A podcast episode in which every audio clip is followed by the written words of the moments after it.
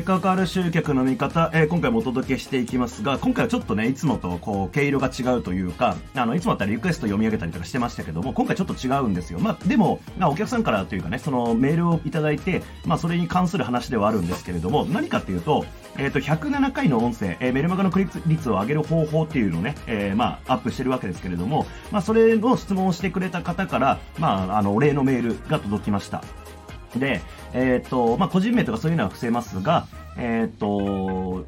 大丈夫かな？えっ、ー、と、読み上げますね。えー、確認が遅くなり、お礼が今頃になってしまいました。文面だけで詳細読み取る能力がさすがだと思いました。中村さんがおっしゃる通り、メルマガ内でオファーの内容に触れてしまっておりました。〇〇が苦手な方へ〇〇講座をご用意しました。気になる方は何々のような感じです。これだとセールスレターのリンクをクリックする理由がないことがよくわかりました。言われてみるとその通りですね。えー、読者へわかりやすいようにとこのような文章を書いてしまっておりました。えー、メルマガで問題提起して解決策をレターで確認してもらう。今後この流れを意識して書いてみます。えー、私もメールキャンペーンで短期間で売れるようにこれからも精進してまいります。ありがとうございました。ということで、まあ、えー、お礼のメールをいただきました。で、となんでこのお礼のメールをわざわざ今回紹介してるのかっていう話なんですけれども、うんと、これまたちょっとね、他のリクエストで来ていたんですけど、えっ、ー、と、僕がね、過去に出版した電子書籍に魔法中毒っていう本があるんですよ。で、これ魔法中毒って何かっていうと、まあ、要は簡単に言うと、まあ、あの、魔法を求めて、えー、ずっとなんか何もなってない人のことをこう揶揄した言葉なんですけれども、例えば、これさえやれば儲かるとか、これさえやれば集客できるとか、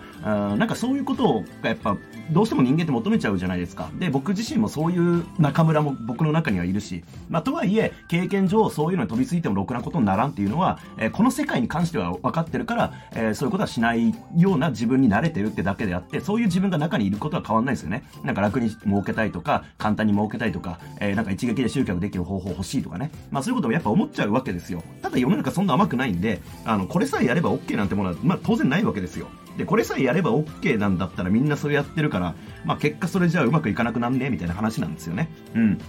そう。で、あまあそういう話で、現在の僕の視点から見る魔法中毒について、まあ、聞かせてほしいみたいなリクエストがあったりするんですが、うんまあ、考え自体はやっぱ変わんないですよ。あの、時代が変わろうと、その魔法中毒っていうのは、まあ、根底に人間にある欲求ですからね。うん、その楽して儲けたいとか、もっと簡単にっていうのは。うん、ただそれをこうぐっと抑えて、えー、やっぱり現実的なことをやんなきゃいけないよねっていうのがやっぱそういう必要な考え方なんで。で、まあなんでじゃあその俺のメールとその魔法中毒と関係あるかっていうことなんですけど、まあ結局、うまくいってない時って、うんまあ、理由があるんですよ。うん、例えば今回のやつだったらメルマガのリンクがクリックされないよっていう問題がありましたと。で、それって多くの魔法中毒と言われる人は、じゃあメルマガダメなんだっていうふうに思うんですよね。要は自分のやり方が間違っているんじゃなくて、この手法が間違ってるんだっていうふうに、まあ、認識するわけですよ。で、うんと、まあ、これも魔法中毒の中では書いてるんですけれども、あと、まあ、再現性って言葉が好きなんですよね。あの、そういう魔法中毒の人は。再現性なんてそもそも全てにおいてないですからね。ほぼほぼ。うん。だって A さんと B さん全く違う人なのに、えー、再現性100%ですっつって同じ結果出るかって言ったら出るわけないじゃないですか。えー、常に再現性っていう概念があるって認識しているとそういう失敗するわけですよ。再現性なんてそもそもまあないっていう、そんな概念ないっていうふうに思ってれば、えー、そういう失敗しないですよね。だから再現性っていうものがあると思えば、じゃあ A っていう手法が、えー、ダメでした。いや、これはじゃあ再現性が低い手法だったんだ。だからダメだったんだ。じゃあ B に行こう。じゃあ次はえー、これもダメだった。再現性が低い手法だからだ。じゃあ再現性高い手法は他ないかみたいな感じの、えー、なんかノウハウ渡り歩きみたいなことが起きるわけですよ。うん。ただ一方で、えー、このお礼をくれた方は何をしたかっていうと、まあ、メールを、あの、まあ、僕のコンテンツとかいろいろ見てメルマガやり始めたと。で、えー、メルマガやってみて、ただ思ったような成果になっていない。じゃあこれは何かが間違ってるはずだとか何かがそこにあるはずだ原因があるはずだっていうことで僕に質問をくれてで僕が、うん、まあその文面見てないんであの大体の憶測でよくある失敗だったりとかその話をしたわけですけれども、まあ、ピンポイントでそれをやっちゃってたっていう話なんですよねだからあとメルマガがダメなんじゃないんですよ誘導のかけ方がダメだったってだけなんで、まあ、結局ここの違いですよねこの方は、えー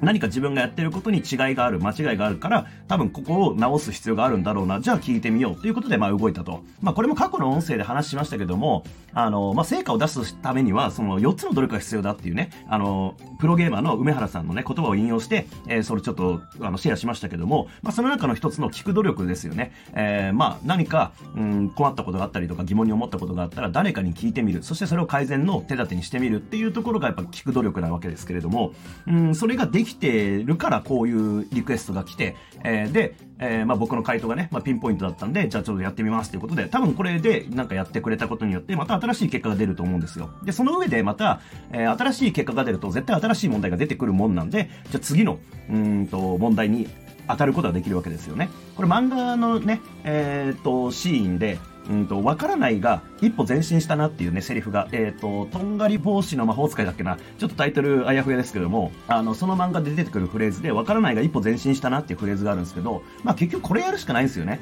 だから、なんか今これがわかんないって状態から、うん、何か手立てをこうね、仕入れることによって、わからないなりにもできることが増える。で、それをやってみた結果、新しい結果が得られて、うんまた、じゃあその次のわからないが出てくるっていうこと？わからないが、どんどんどんどんアップデートされなきゃいけないんですよ。うん。だからわかんないことがあって、立ち止まる人は魔法中毒だし、わからないなってなった時に、そこに対して次のわからない、次のわからないっていうのを、うん、常にこう発掘し続けるというかね、え出会い続ける人はやっぱ成果出す人だなと思います。僕だって未だにわかんないことなんかたくさんありますからね、当然こんな偉そうに喋ってて。うん。なんかね、新しい広告ヒットするだろうと思って出してみたら、それはあんまりだったり、うん、なんか力抜いてやったやつの方がうまくいったりとか、あ、なんでわかんねえな、みたいな感じのことはよくあるわけなんで、だからそのわからないをアップデートさせ続けていけば、まあわかんないことがわかるようになるし、でも絶対わかることが増えたらわかんないこと増えるんで、まあそれの繰り返しでしかないよねっていう、なんかちょっと、うん、探求者じゃないですけども、まあ、常にそうするしかないよなっていうところ。だからまあ2020、今3年、3年か、うん、版の魔法中毒っていうことで質問を受けましたけども、えー、別に考え方自体は変わってないです。うん。だから、わからないを新しいわからないにアップデートしていくっていうのがやっぱ必要なんじゃないかなというふうに思います。えー、というわけで、えー、まあ、このね、お礼くれた方が、えー、こう言ってくれてますんで、ぜひリクエストを送ってください。多分何かしらの参考にはなると思いますんで、えリクエストお待ちしてます。ありがとうございます。